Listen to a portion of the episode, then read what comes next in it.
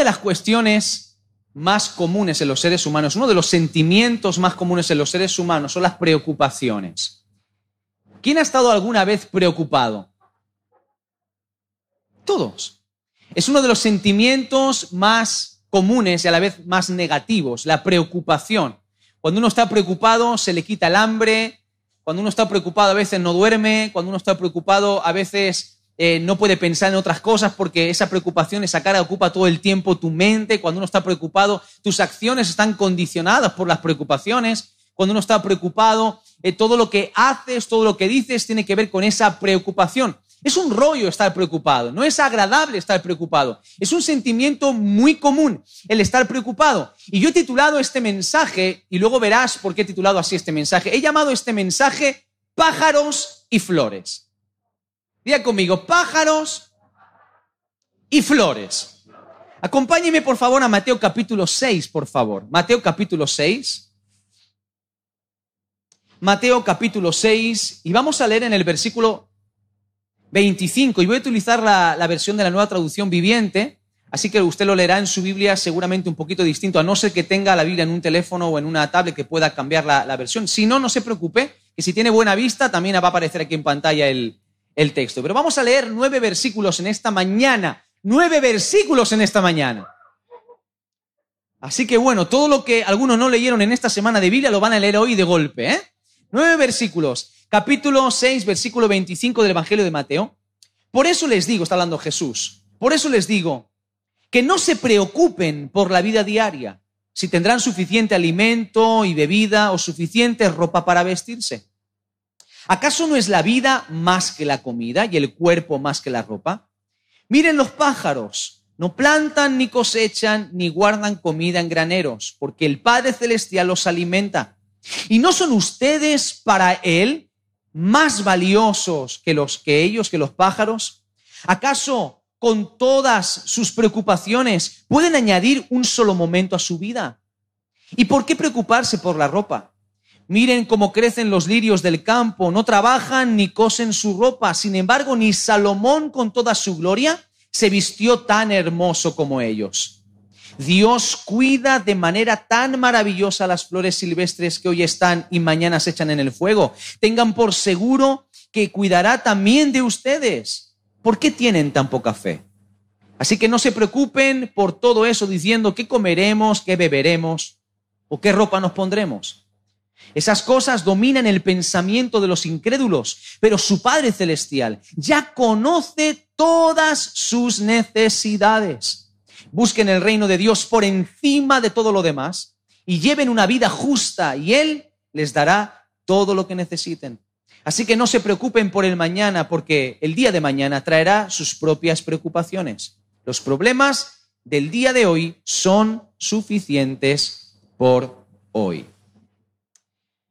Napoleón dijo, deja tus preocupaciones cuando te quites la ropa por la noche.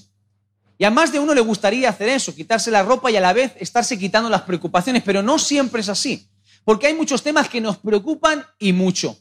Este texto que hemos leído está marcado dentro de un capítulo donde Jesús está hablando acerca de la temática de los bienes materiales, del amor al dinero, etcétera, etcétera. Sin embargo, hay cuestiones que van más allá de lo material y que también nos preocupan a cada uno de nosotros. Nos preocupan las cosas materiales, por supuesto, como por ejemplo la falta de trabajo. La falta de trabajo es una preocupación porque falta de trabajo implica falta de recursos económicos. Y la falta de recursos económicos nos lleva a preocuparnos. Me preocupo porque si no tengo dinero no puedo pagar el alquiler. Si no tengo dinero no puedo comprar comida. Si no tengo dinero, no puedo comprar ropa. Si no tengo dinero, no puedo comprar el material escolar de mis hijos. Si no tengo dinero, no puedo comprar todas las necesidades que me van surgiendo día tras día. Ni puedo hacer frente a los imprevistos o a los arreglos, porque por muy buenos que seamos haciendo presupuestos, siempre hay imprevistos. Y si no tengo dinero, ¿cómo hago frente a esos imprevistos? Si no tengo dinero, ¿cómo pago el bono, el bonobús o el bono para el autobús, para el metro, lo que sea? Si no tengo dinero, ¿cómo pago la gasolina para mi coche? Si no tengo dinero, ¿cómo puedo tener un coche?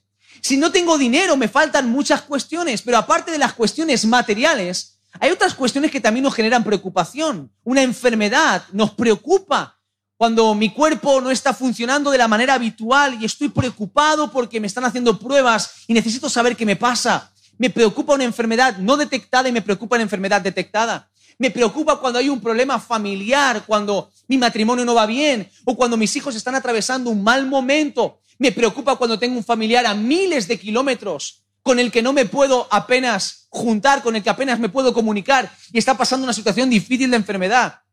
Como lamentablemente hemos sido testigos en este tiempo de tantos hermanos, hermanas, tantas personas, y no solamente hermanos y hermanas, sino tanta gente que tiene familiares que están pasando o han pasado por enfermedad y algunos de ellos no han podido superar esa enfermedad y han estado a miles de kilómetros de distancia y no has podido hacer nada y te ha generado una preocupación, una carga tremenda. Preocupaciones que tienen que ver con el ámbito legal, por ejemplo, esas, esos conflictos legales que estás resolviendo, esos papeles, esa documentación que está en trámite y parece que no va a surgir, que todo se está complicando. Hay tantas cosas que nos generan preocupación. Hay muchísimas cosas que nos preocupan y cuando uno está preocupado, uno está cargado por causa de esa preocupación. Y al final todas las preocupaciones que tenemos parten o de alguna manera tienen su raíz en un sentimiento que es muy antiguo en el ser humano y es el sentimiento de pérdida.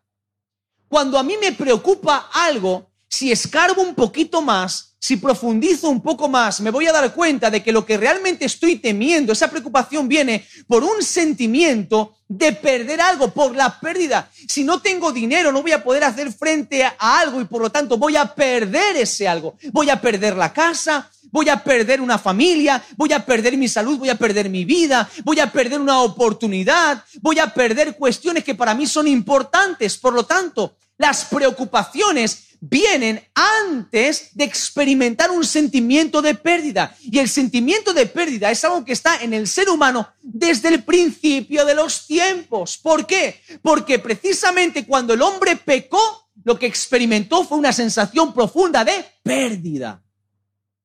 Perdió su relación con Dios. Perdió todo lo que Dios le había dado. El pecado llevó al hombre a perder. Por lo tanto, nosotros, desde ese momento que el pecado entró en nuestro corazón, tememos al sentimiento de pérdida. Tememos cuando estamos en una situación donde no vamos a tener suficiente y nos vamos a ver en una, situación de vacío. La falta produce preocupación en nuestro corazón. Y cuando una persona está preocupada, no está enfocada. Cuando una persona está preocupada no tiene todos sus sentidos alerta. Cuando una persona está preocupada no puede disfrutar de todo cuanto tiene delante. Lo primero que yo tengo que entender, aparte de comprender qué es lo que nos preocupa, es que la vida es mucho más que las cuestiones materiales. La vida es mucho más que tener algo. La vida es mucho más que las cuestiones que nosotros le damos importancia. Si te das cuenta, Jesús dice en este texto, ¿no es la vida más que el alimento? ¿No es el cuerpo más que la ropa? Nota que lo que está hablando Jesús aquí es una cuestión de prioridades no está diciendo que la comida no es importante, no está diciendo que la ropa no es importante, no está diciendo que el dinero no es importante, no está diciendo que las cosas de este mundo no son importantes. Lo que está hablando es de una prioridad en tu escala de importancia. Lo que está diciendo es que viene la preocupación a nuestra vida a veces en cuestiones que no son prioritarias para Dios. O dicho de otra manera, para Dios es más importante tu vida que tu comida. Para Dios es más importante tu cuerpo que la ropa que te pones. Es una cuestión de prioridades. No es que no sea importante, es sobre qué te focalizas. ¿En qué te enfocas? Para una persona que lo más importante es el dinero, cuando falta el dinero, la persona se preocupa de manera estrepitosa. Pero una persona para la cual el dinero no es tan importante, no es una prioridad, cuando falta el dinero, la preocupación o su nivel de preocupación no es tan grande, no es tan alto. Nosotros tenemos que entender que nuestra vida cristiana debe de estar bien fundamentada sobre las prioridades correctas.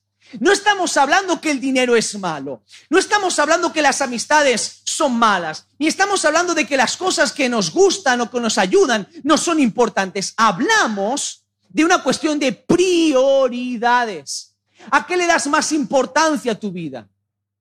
Lo que Jesús está diciendo, está hablando en un contexto de pérdida.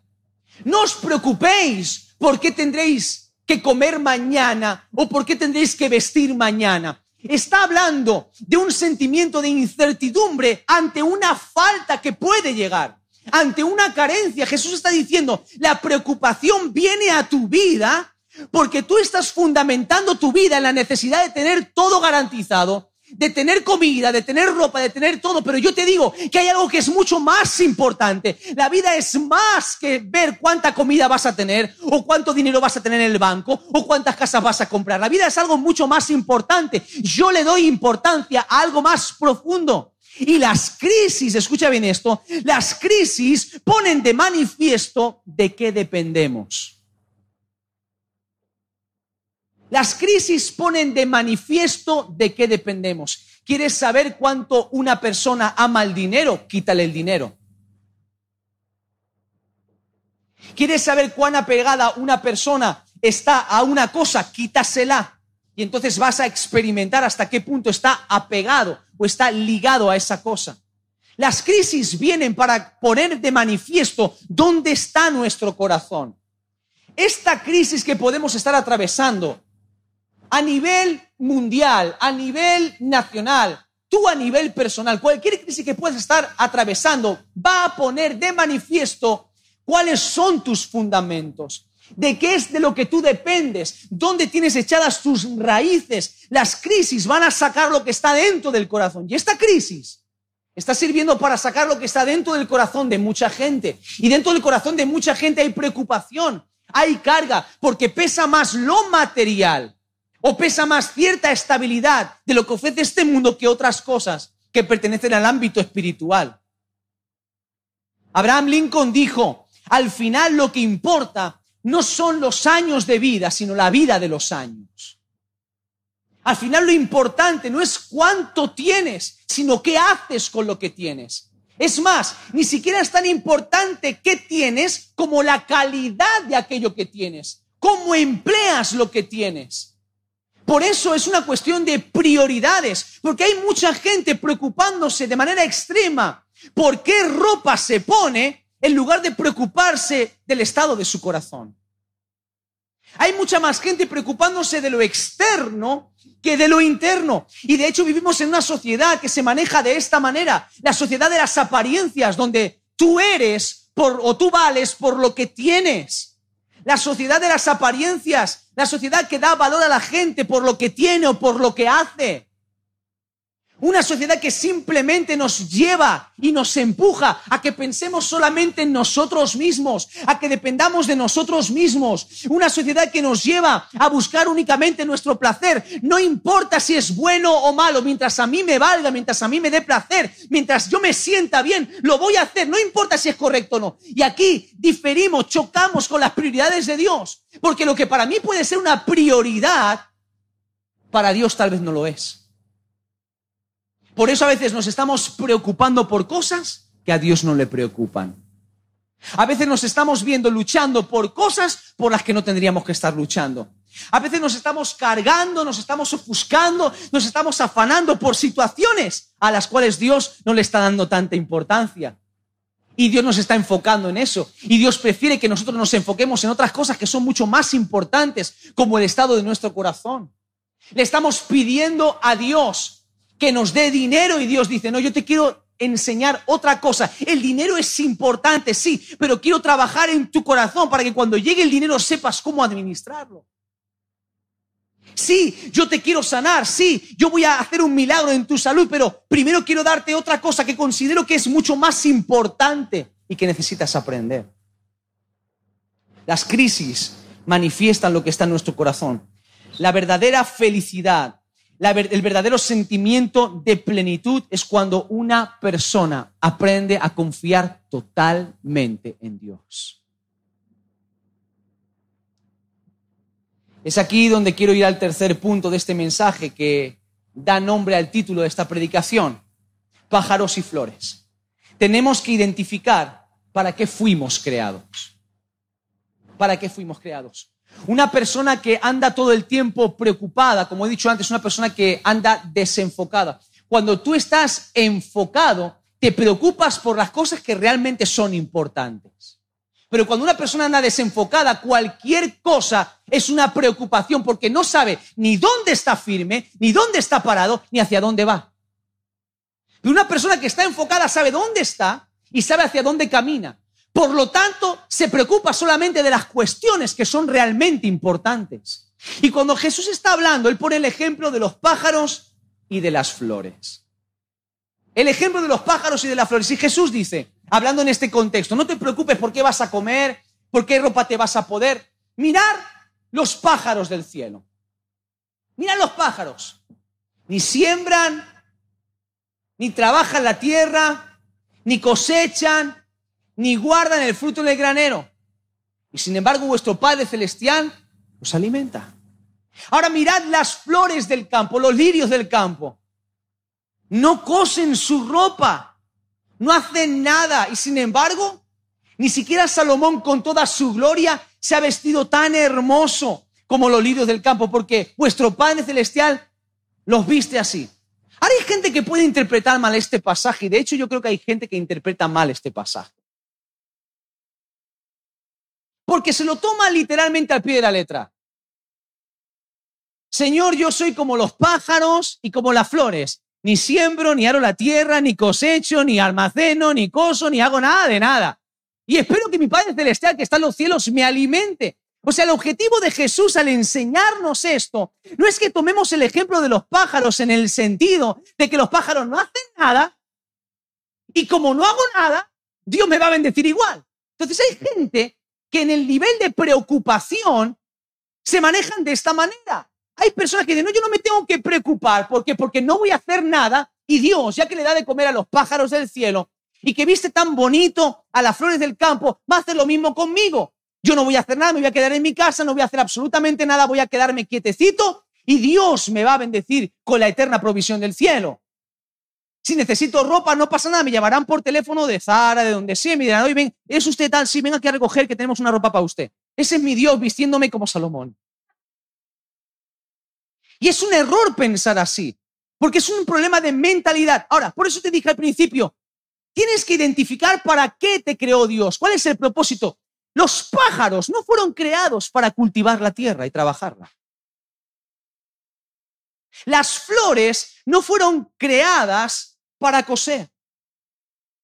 Dios las creó con un propósito. Y escucha, dentro de ese propósito, dentro de ese ciclo de animales, dentro de ese ciclo de plantas, dentro de esas leyes naturales, de ese marco de leyes físicas, naturales, biológicas, llámalo como quieras, donde Dios enmarcó las plantas y enmarcó los animales, Dios es fiel con ellos.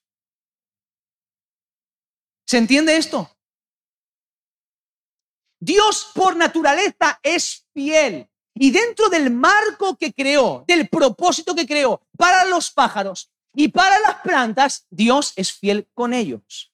Ahora, nosotros, cuando hablamos de no estar preocupados, no significa adoptar una actitud pasiva, adoptar una actitud de no hacer absolutamente nada. No, nosotros tenemos también una responsabilidad. Si recuerdas cuando Dios creó al hombre, lo creó y lo puso en el huerto del Edén para que lo labrase. Luego el trabajo no es una maldición, el trabajo es una bendición. Otra vez, el trabajo es una bendición. Repítalo como si fuese un mantra. El trabajo es una bendición. No es una maldición. No reprenda a Satanás porque le han llamado un trabajo. Trabajar es una bendición. ¿Por qué? Tenemos que luchar en contra de mentalidades de pájaro y de flor. Hay gente con mentalidad de pajarito y de florecita. A mí que me vistan, a mí que me alimenten. Y ahí tenemos al Señor, que es el chef de los pájaros y es el sastre de las flores, que tiene que venir hacer nuestra parte, la parte que tenemos que hacer nosotros, no. Igual que los pájaros no tienen que sembrar, labrar la tierra y cosechar, Dios no tiene que hacer nuestra parte de responsabilidad. Y ahora déjame decirte algo que te voy a hablar, que son principios que están en la Biblia y que son principios también espirituales. Necesitamos cada vez más entender que la iglesia es llamada a tener una mentalidad de trabajo. Mentalidad de trabajo. Está mal ser un pájaro y ser una flor cuando Dios te ha creado como ser humano. Entiende tu propósito. Tu propósito no es volar todo el día, aunque alguno está en las nubes. Y solamente abrir la boca para que Dios dé. No, tú eres un hombre, eres una mujer. Has sido creado, creada para trabajar, para producir. El trabajo dignifica la vida del hombre. No solamente dignifica la vida del hombre, nos hace ser como Dios. Dios siempre trabaja. Jesús dijo, mi Padre trabaja, yo trabajo. Y el trabajo desarrolla el carácter, el trabajo desarrolla responsabilidad, el trabajo provoca empatía, el trabajo hace que seamos una sociedad productiva. Una mentalidad de pájaro o de flor lo que provoca es que un sector de la sociedad trabaje para mantener al otro. Y eso está mal. Yo no estoy diciendo que todos los que no tienen trabajo son vagos, lo que estoy diciendo es que dentro de los que no tienen trabajo también hay vagos. Porque hay gente no, y, estoy siendo claro y meridianamente claro con esto. Yo prefiero no ser tan ambiguo con ciertas cuestiones y darle herramientas prácticas para que usted entienda el Evangelio de qué va. ¿De qué va? ¿Por qué? Porque hay gente que piensa que eso de tener trabajo consiste en, voy a hacer un ayuno de 21 días, me encierro en mi casa, reprendo a los demonios de la pobreza, de la miseria y demás, y ya Dios me va a dar un trabajo. No, eso no funciona de esa manera. Si tú no sales a buscar trabajo, golpeas las puertas, no vas a ver el milagro de Dios en tu vida, porque no eres un pájaro, ni eres una flor. Eres un ser humano con una responsabilidad. Y hay hombres y mujeres que saben de lo que estoy hablando, pero perfectamente. Hay gente que ha venido de otros países con dificultades en su situación legal, con todas las barreras que eso supone no tener papeles, y sin embargo se mueven mañana, tarde y noche para buscar trabajo y cogen los trabajos que hagan falta. Trabajos que mucha gente con más facilidades no quiere coger. No quiere coger y eso es una vergüenza. Porque si realmente una persona tiene necesidad, si realmente un hijo necesita comer, el padre que es padre como Dios manda, agarra lo que sea para darle de comer a su hijo. Lo que pasa es que demasiados cristianos están con mentalidad de flor y de pájaro. Pero hay gente que la tiene clara. Hay gente que cuando se quedan sin trabajo, claro, se preocupan, claro que se preocupan porque necesitan recursos económicos, pero los ven moverse se mueven, se activan, hacen lo que tienen que hacer, salen a buscar trabajo, llaman una puerta a otra, lo que sea, cuando sea, me da igual, pero yo no me quedo parado. Y a esa gente es la que Dios bendice y prospera, porque es una cuestión de mentalidad. Si no, nada más tienes que mirar ciertos países hacia el norte de Europa, te vas a dar cuenta y te vas a preguntar, ¿por qué prosperan ciertas sociedades en otros lugares? Porque no es una cuestión de mentalidad. Nadie se piensa, ni se les pasa por la cabeza eso de me quedo en mi casa por 100 euros menos y no hago nada me la paso todo el día. Voy a aprovechar que me he quedado un paro para verme todas las series de Netflix. Voy a aprovechar ahora para disfrutar bien. Ahora sí que puedo salir todos los días a tomarme la, tostadita y el cafelito y demás. Y me chupo el paro. Y mientras que sean otros los que están cotizando, los que están trabajando y aportando con sus impuestos para mantener a mucha gente que se ha acomodado a vivir de esa manera. Es un problema de mentalidad. Esto, lo siento mucho, es espiritual. Esto es Biblia. ¿eh? Si no le animo a que pueda estudiar un poquito acerca de la reforma protestante del siglo XVI se va a dar cuenta de que una de las cuestiones que produjo la reforma protestante fue rescatar los valores, la ética del trabajo, los valores y convertimos, hay una, hubo una transformación en la sociedad precisamente porque la gente entendió la importancia de trabajar y trabajar de manera íntegra y honesta, de pagar impuestos como se deben de pagar impuestos, de ser honrado, de ser responsable, de producir.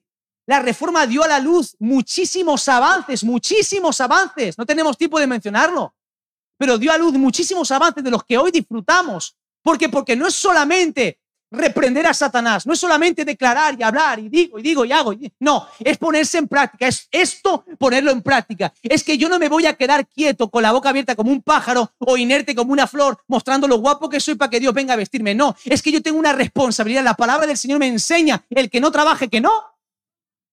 No es una maldición el trabajo. No es una maldición. Por eso sí, Claro que por supuesto que mucha gente está cargada con el trabajo, pero ¿cómo es nuestra actitud frente a eso? No te olvides de que Dios bendice, pero Dios bendice cuando estamos haciendo lo correcto. Por eso hay procesos que son procesos naturales, los procesos de Dios. quiero hablarte de los procesos de Dios. La clave en todo esto está en actuar correctamente. Mira, hay cosas que no puedes controlar. Jesús dijo en este texto que hemos leído, con tus preocupaciones, puedes añadir un poquito más a tu vida. O sea, hay cosas que, por más que te preocupes, por más que te cargues, van a pasar. Escucha, van a pasar. La clave para entender esto es leer con detenimiento las palabras de Jesús al final de este texto. Las palabras de Jesús donde dice, basta cada día su propio. El día de mañana traerá sus propios problemas. Te pregunto, ¿está Jesús omitiendo que hay problemas en el día a día? No. ¿Está Jesús reconociendo que hay problemas en el día a día? Sí. Jesús está diciendo, hay problemas cada día. Hay dificultades cada día. Hay crisis cada día. Por supuesto, es el ciclo natural en el que yo te he metido. Igual que tienes que trabajar, que tienes que esforzarte, que tienes que tomar decisiones. Estás en un ciclo natural donde no vas a tener para comer a veces, donde no vas a tener ropa para ponerte, donde a veces van a venir situaciones de enfermedad, van a venir situaciones de prueba, forma parte de crisis. En el mundo tendréis aflicción, cuando pases por las aguas porque pasarás. Cuando pases por el fuego porque pasarás. Por supuesto, cada día tiene su afán, tiene sus problemas, pero hay un ciclo, hay un círculo, pero confiad porque yo he vencido al mundo. Pero las aguas no te van a negar, pero no te vas a quemar, pero yo estaré contigo todos los días hasta el fin del mundo.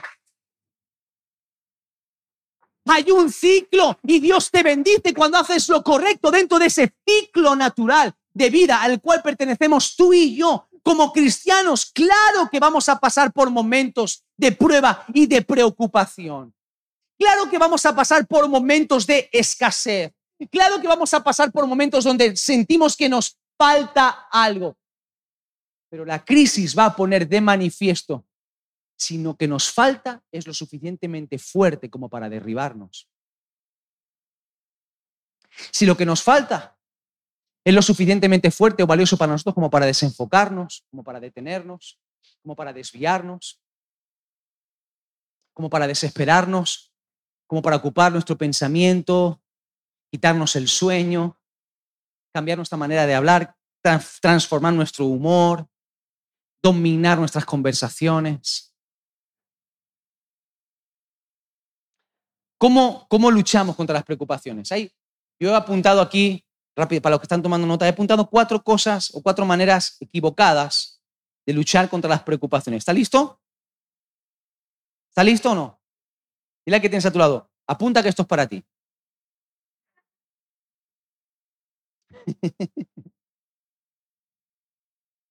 Número uno, buscando la distracción. Hay personas que cuando están preocupadas buscan distraer su mente con otras cosas intentando ocupar el espacio que, que, ocupa la preocupación en tu mente, intentándolo ocupar con otras cosas. Voy a pensar en otras cosas. ¿Vale? Directamente estoy, me bombardea esta idea en la cabeza, porque cuando uno, cuando uno, está, cuando uno está preocupado es como si te estuviesen ahogando. ¿Nunca te has sentido eso?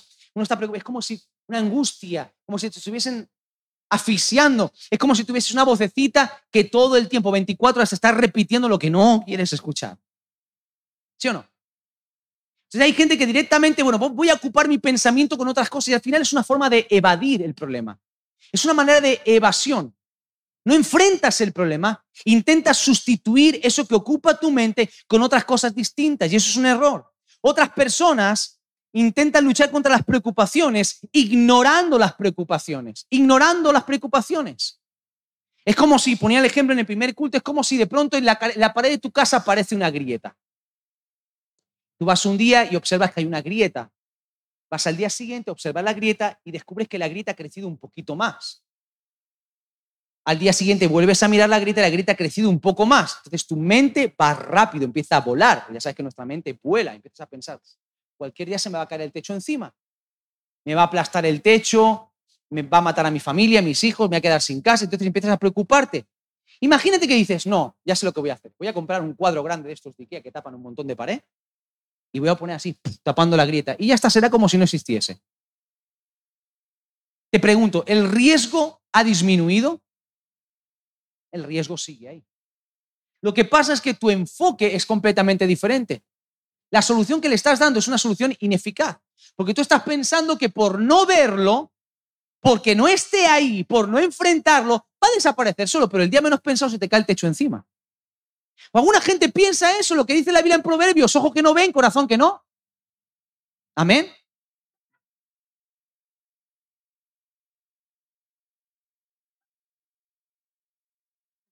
Algunos le han saltado hasta las lenguas y todo, ¿eh? Y pensamos que tapo eso y entonces no existe. Eso es un error. Lo que puedes hacer con tu negligencia es precipitar el desastre más que otra cosa. Otra gente directamente enfrenta las preocupaciones haciendo partícipe de ellas a toda la población mundial. En otras palabras, hay gente que logra implicar a toda la raza humana en todos sus problemas.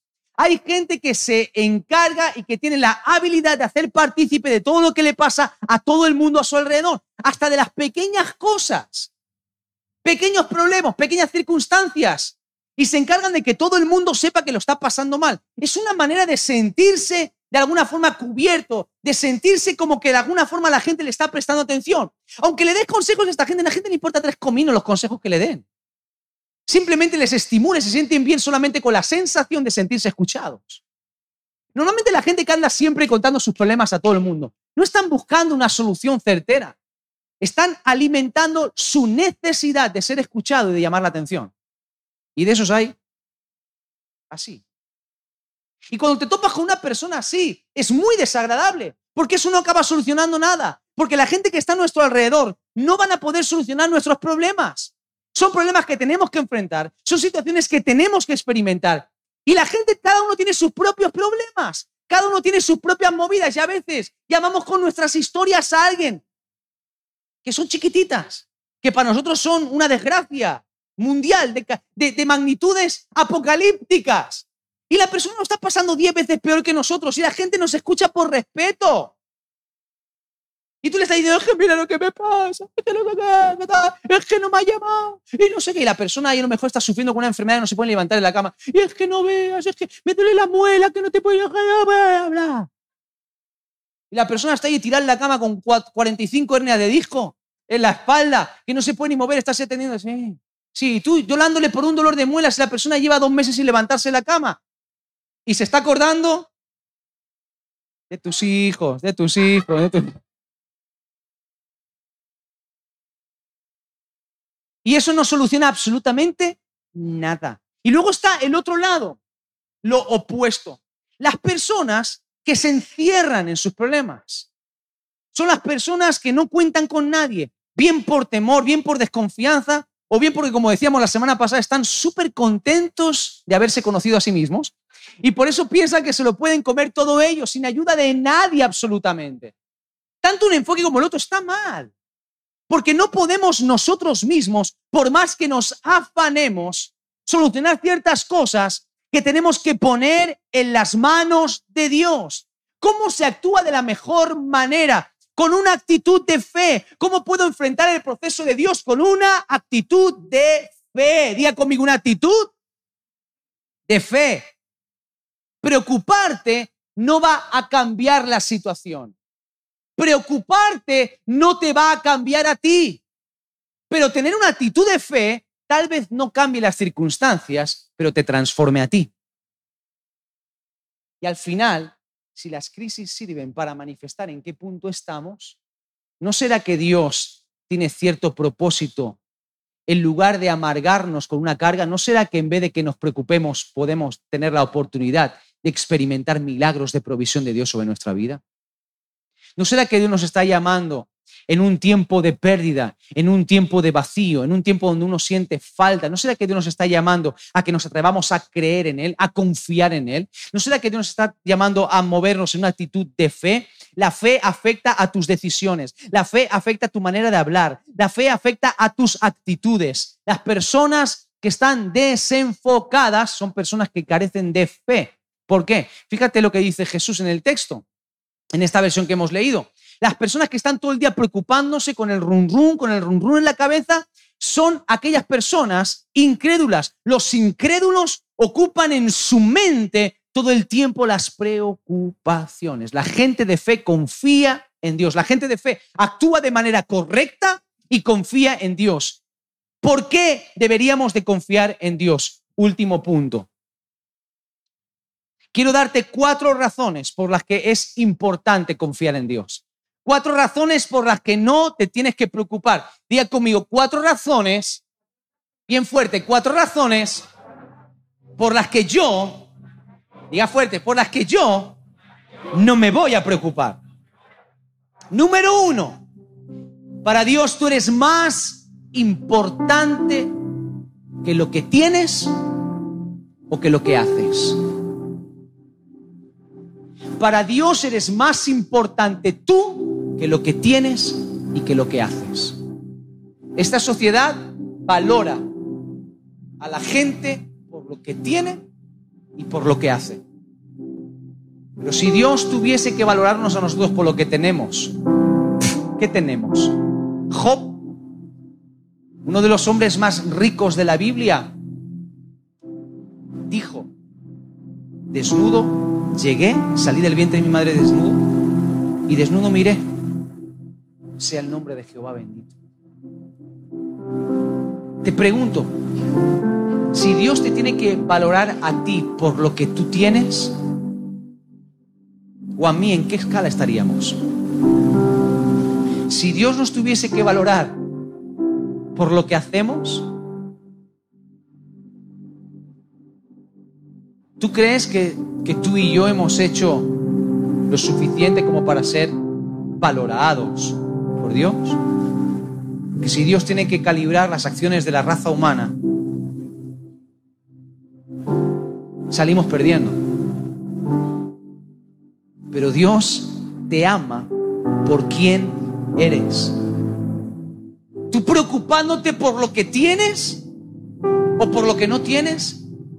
Preocupándote por si puedes hacer o no puedes hacer. Y Dios preocupándose por ti.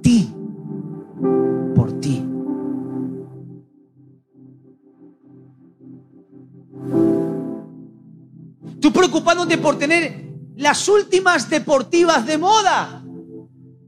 Dios preocupándose de que puedas caminar.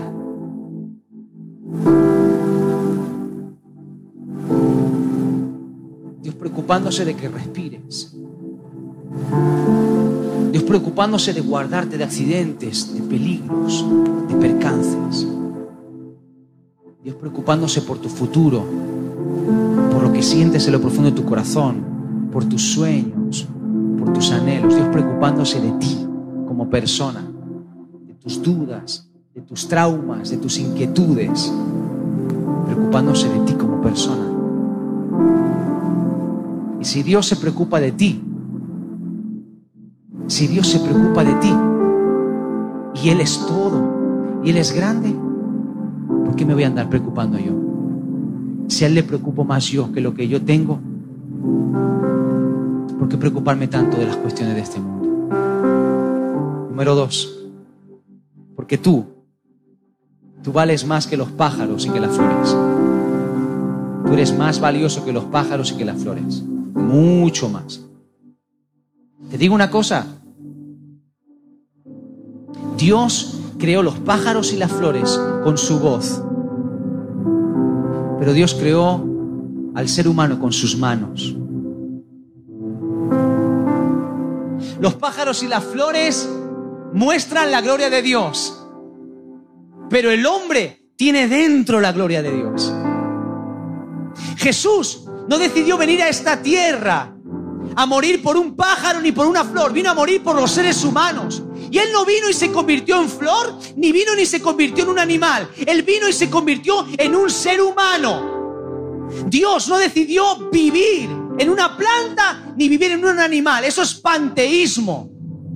Él decidió vivir en el corazón del hombre. Decidió derramar su sangre por el hombre, por el ser humano.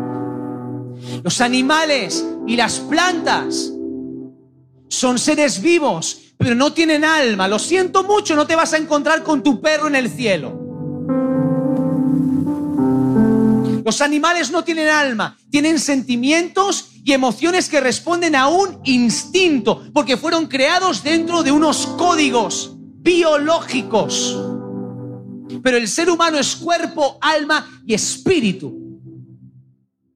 Y significa que fuimos creados para pasar la eternidad con Dios. No fuimos creados para estar un tiempo y que se borre nuestra memoria como los animales que vuelven al polvo y se acabó para la eternidad, como las flores que se marchitan, vuelven al polvo y se terminó para siempre, para la eternidad. Tú y yo fuimos creados para volver al polvo, pero que nuestra alma experimente la eternidad.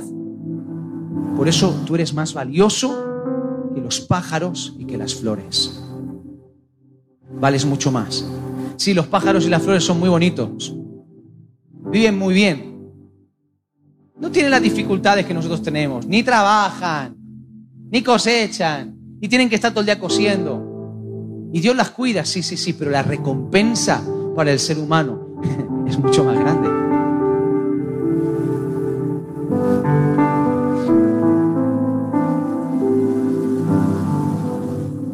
Tercer motivo.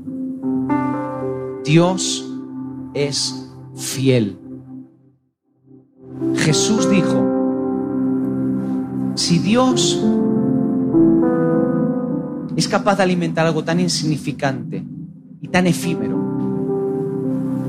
algo que se muere tan rápido como una flor, que vive tan poco tiempo como un pájaro, y es capaz de mantenerlo día tras día y alimentarlo y de cuidarlo, ¿cuánto no más Él será fiel en cuidar de ti? que eres mucho más valioso. Y que encima cuando te creó en sus planes estaba que experimentes eternidad. Ten por seguro, escucha, ten por seguro que esa verdad, ese principio de fidelidad de Dios es lo que destierra de tu corazón el sentimiento y el temor a la pérdida. Porque te digo una cosa, mi amigo, mi amiga, a Dios nunca lo vas a perder. nunca lo vas a perder. Él dijo, no te dejaré ni te voy a abandonar. Aunque padre y madre te dejaren, aunque te quedes huérfano, huérfano, aunque no tengas absolutamente nada en esta vida, yo no te voy a dejar, a mí no me vas a perder, yo voy a cuidar de ti, porque en mi naturaleza está esa fidelidad, porque en mí tienes seguridad. Y esta crisis te puede destruir. Tus problemas que te preocupan te pueden amargar, te pueden destruir o bien pueden hacer que te reenfoques de nuevo y te enfoques en mí. Él sí puede. Él sí puede. Te pregunto, ¿puede acaso el ser humano alimentar a todas las aves del planeta Tierra?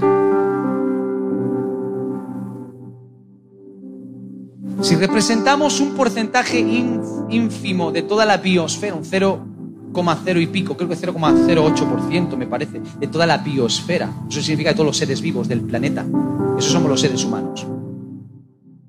¿Tú crees que todos los seres humanos podemos dar de comer diariamente a todos los pájaros que existen en el planeta Tierra? No podemos. ¿Tú crees que todos los seres humanos podemos al mismo tiempo regar y cuidar todas las flores? Venga, hombre, se nos marchitan las del patio de casa.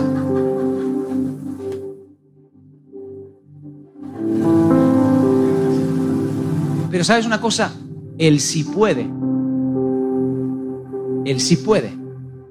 Ahora, si tú eres más valioso que las flores y que los pájaros, si Él es fiel y Él sí puede, ¿por qué te preocupas? ¿Por qué te preocupas?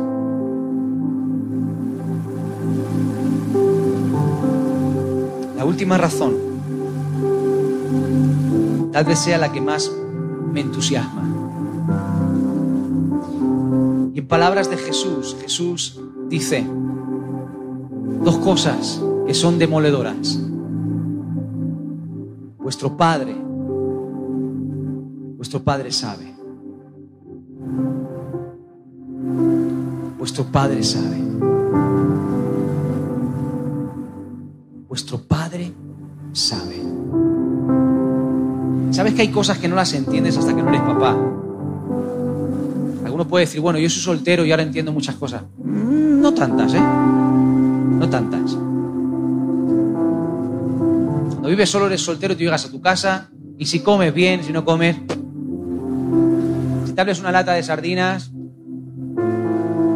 si te haces una pizza congelada caducada, pues tú mismo eres responsable de ti mismo y de solamente tú y más te conoces, sabes cómo estás. Pero cuando tienes hijos, ponle lata de sardinas todos los días.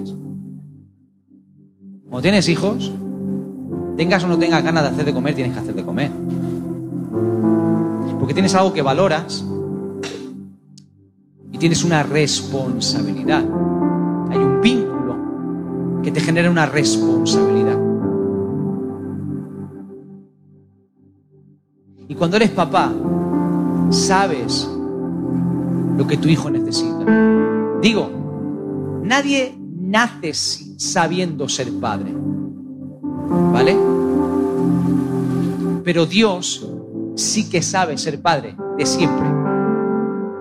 La figura de la paternidad nuestra, o ser papá, es vivir un proceso en el que nos parecemos un poquito a cómo Dios se relaciona con nosotros.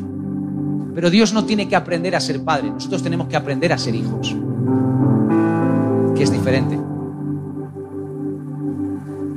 Pero cuando uno es padre, aprende a identificar cuáles son las necesidades de sus hijos, sus gustos y sus necesidades. Y el papá camina entre ese equilibrio que a veces se puede traspasar inconscientemente entre satisfacer el placer y el gusto del hijo y dar lo que realmente necesita. Y cuando Dios utiliza este balance con nosotros, su equilibrio es extraordinariamente perfecto. Porque Él satisface nuestros gustos en la justa medida, evitando que seamos caprichosos. Pero por otro lado, nos da aquello que realmente nosotros necesitamos. Dios sabe. Cuando un hijo es buen hijo con su padre, se cultiva una relación de amor, de confianza, una relación recíproca. Y cuando un hijo es buen hijo, puede disfrutar de más, de más beneficios como resultado de su conducta que si fuese un mal hijo. Pero aún en el caso de que el hijo sea mal hijo, hay unos mínimos que el padre siempre va a mantener. Aunque el hijo se porte mal y el papá no pueda recompensar porque no hay buenas acciones, aunque el papá no pueda darle mucho más de lo que le quisiera dar porque no se lo está ganando, aún así hay unos mínimos que el padre bajo ningún concepto va a dejar de hacer porque siempre será padre. Y a veces nosotros ignoramos esos mínimos de cuidado de Dios hacia nosotros. Y entonces le estamos pidiendo a Dios y estamos preocupándonos, preocupándonos para que Dios sea Padre. No sé si me doy a entender. Me estoy preocupando y me estoy afanando porque quiero que Dios sea Padre conmigo. Pero si es que ya es Padre. Si es que ya soy valioso para Él. Si es que le importo, si es que le ha prometido que no me va a dejar, que va a estar conmigo siempre. Si es que hay unos mínimos, Él no va a dejar de ser mi Padre. Él no va a dejar de amarme, aunque yo haga lo que haga. Él nunca dejará de amarme. Jamás. Y ese amor inquebrantable, ese amor sobrenatural, ese amor que no es de este mundo, es el amor que debe de generar la confianza suficiente para que estemos tranquilos y no preocupados. Tú eres más que un pájaro, eres más que una flor. Eres hijo. Eres hija de Dios.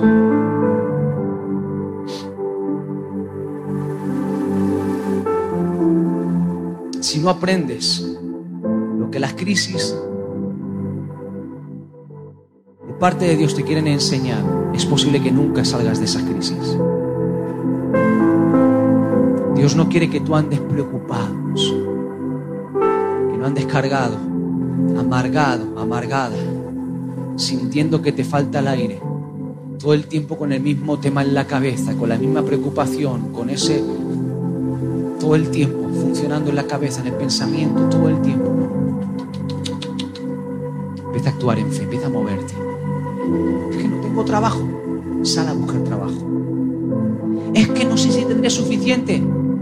Confía en tu Padre. Dios sabe. Dios sabe lo que a ti te conviene. Pero a veces van pasando los años y cuando van pasando los años vamos perdiendo la inocencia que Dios nos recordó, que Jesús nos recordó que debíamos de tener como niños. Y cuando un niño chiquitito llega, se sienta a la mesa y come. Y ya. Es más, a veces no sabe ni lo que está comiendo. Cuando van creciendo, algunos se vuelven más selectivos.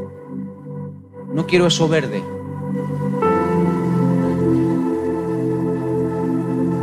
Eso que tiene espinas no me gusta, porque me pincho la lengua. Eso empieza a ser cada vez más selectivo. Y así somos nosotros. Así somos nosotros. A veces no confiamos en que Dios sabe perfectamente. Dios sabe.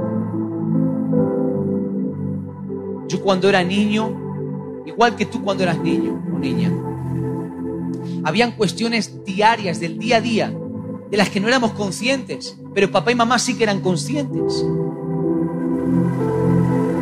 No se nos pasaba por la cabeza irnos al médico solos, pero papá y mamá nos veían y veían que estábamos enfermos, que teníamos los cachetes colorados, que no comemos igual que siempre, que el humor está un poquito decaído, a este niño, a esta niña le pasa algo. Y ya es papá y mamá el que saben que necesitamos ir a la consulta del médico y ellos nos llevan. Papá y mamá están fijándose en si esos pantalones ya le quedan cortos y parece que el niño va a pescar. Y ya mamá sabe y papá sabe que hay que comprar unos pantalones nuevos. El niño que tiene dos años no está, estos pantalones me quedan cortos, necesito unos más largos, un poquito más modernos. No, el niño ni, le da igual. Pues el niño con los, con, los, con los zapatos llenos de agujeros, que, o manchado, o despeinado, y da igual. Bueno, algunos pasan los años y... Pero entiéndase que hablamos en condiciones... Pero papá y mamá están pendientes de esas cosas. Dios sabe. ¿Sabes lo que me tranquiliza a mí saber que Dios sabe? ¿Sabes las preocupaciones que me quito de encima cuando entiendo que Dios sabe? Las veces que llego al Señor y empiezo a decir, Señor, pero esto, pero lo otro, pero tal, tal, y esto, y mira para aquí, para allá, y esto, y lo otro, y por favor, y tú, y mira, y cuida aquí y allá. Y Dios, sí, ya sé. Pero es que yo no le estoy dando importancia a lo que tú le estás dando importancia. Para mí no es tan importante eso. Yo estoy trabajando otra cosa contigo. Pero es que mira lo que me han dicho, y me han dicho, y es que en el trabajo, y me han criticado, y no sé qué, y tal, y yo voy a, voy a morirme solo toda la vida sin amigos. y Dios, pero ¿te preocupa eso? Me preocupan otras cosas de ti. Me preocupan otras cosas. Sí es importante, sí, pero no es una prioridad. Claro que sí, Héctor, los amigos son importantes, pero no es una prioridad ahora. No necesitas eso, yo sé lo que necesitas. Yo sé lo que necesitas. Y si yo cuido de las aves, de las flores, de los pájaros y las flores, no voy a cuidar de ti. No voy a cuidar de ti. Ponte de pie, por favor.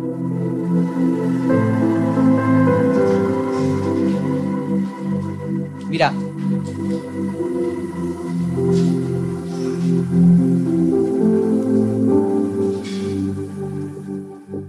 quiero decirte algo de parte del Señor para tu vida. hay cosas que son mucho más, pero mucho más importantes. Cuenta la historia que había un viajero mochilero y caminando por diferentes senderos y pueblos y valles se encontró con un monje que también era errante, monje que vivía caminando errante, no tenía casa, no tenía apenas tenía pertenencias.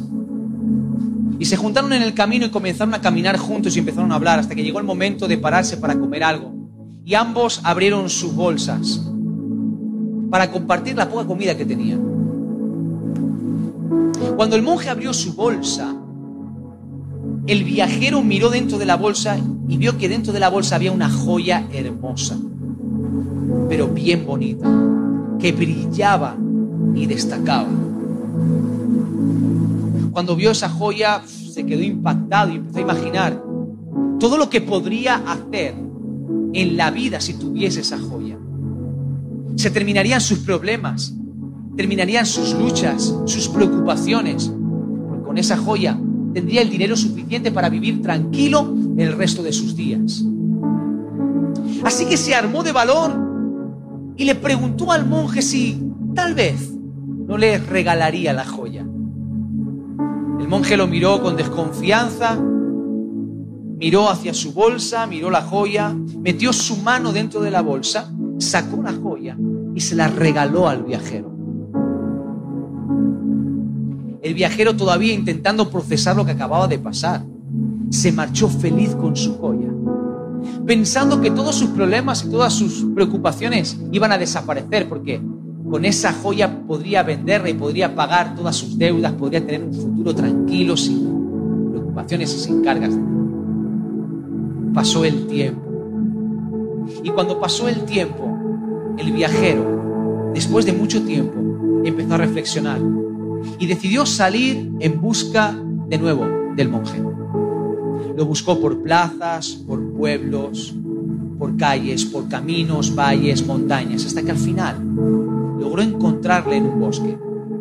Iba caminando con su misma ropa, con su misma bolsa, su misma alforja, sin apenas pertenencia. Iba caminando. Y se acercó a él. Le dijo, querido amigo, ¿te acuerdas de mí? El monje, claro sí, me acuerdo, por supuesto. He venido esta vez. ¿Por qué?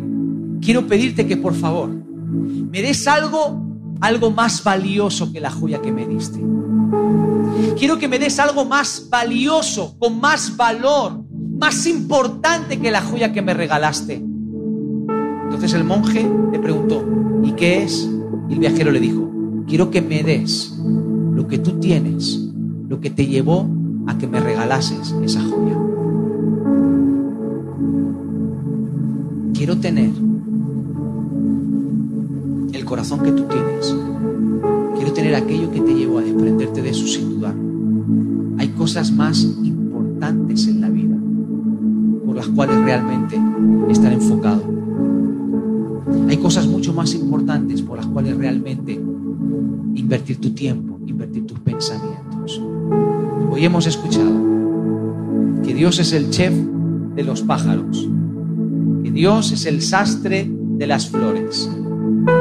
Quiero decirte que también Dios es tu médico, que Dios es tu psicólogo, que también Él es tu amigo, que Él es tu padre, Él es tu consejero matrimonial, Él es tu pastor, Él es tu justicia, Él es tu paz, Él es tu inspiración, Él es tu fuente, Él es tu escudo, Él es tu defensor, Él es tu abogado, Él es tu cuidador. Y si le buscas a Él, todo lo que tú necesitas te será añadido. Por eso, tranquilo tranquilo, tranquila. No te preocupes, no te preocupes, porque Dios cuida de ti. Dios cuida de ti. Dios cuida de ti. Dios cuida de ti. Tu Padre sabe. Tu Padre sabe. Tu Padre Celestial sabe. No te preocupes. No te preocupes. Él sabe lo que tú necesitas. Cierra tus ojos y levanta tus manos a Él. Porque Él está en este lugar. Él nunca te va a dejar. Él nunca te va a abandonar. Él siempre va a estar contigo. Él siempre va a estar contigo.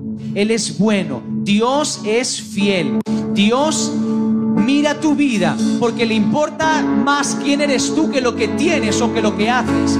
A Dios le importa más tu vida que lo que tú tienes o haces. Eres más valioso que los pájaros, eres más valioso que las flores. Con su gracia hasta mil generaciones, tu familia tus Busca primero el reino de Dios. hijos. Busca primero el reino de Que Dios. te cubra con su gracia. Enfócate en lo más importante. generaciones, tu familia y tus hijos. Dios sabe. hijos Tranquilo. Te preocupes. No te preocupes. No te afanes. Entrarás al agua pero no te hundirás. Pasarás por el fuego y no te quemarás.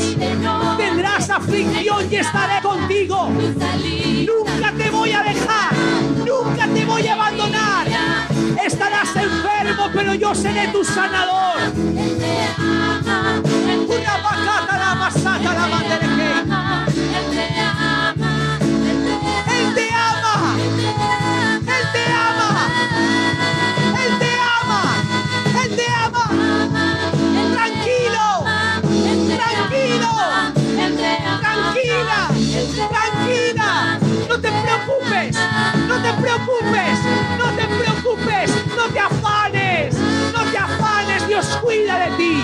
Dios cuida de los tuyos. Dios cuida de tus hijos.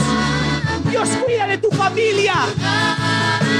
Dios cuida de ti, Dios cuida de ti, Dios cuida de ti. No te faltará nunca, no te faltará nunca. Él no te va a fallar, Él no te va a abandonar.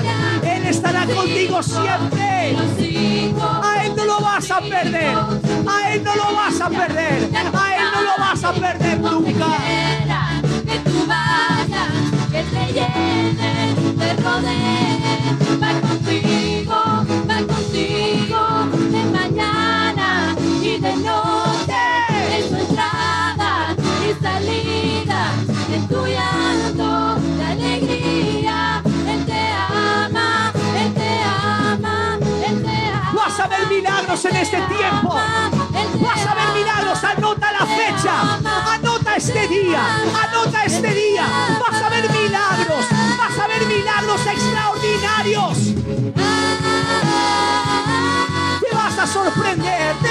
sorprender. Dios sabe, Él está pendiente.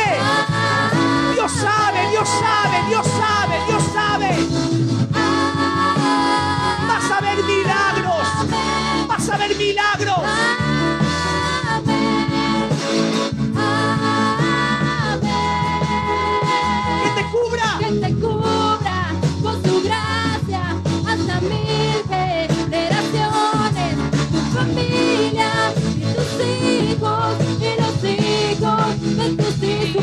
quiera, tu presencia te acompañe, donde quiera que tú vayas, que te llene, te rodee, va contigo.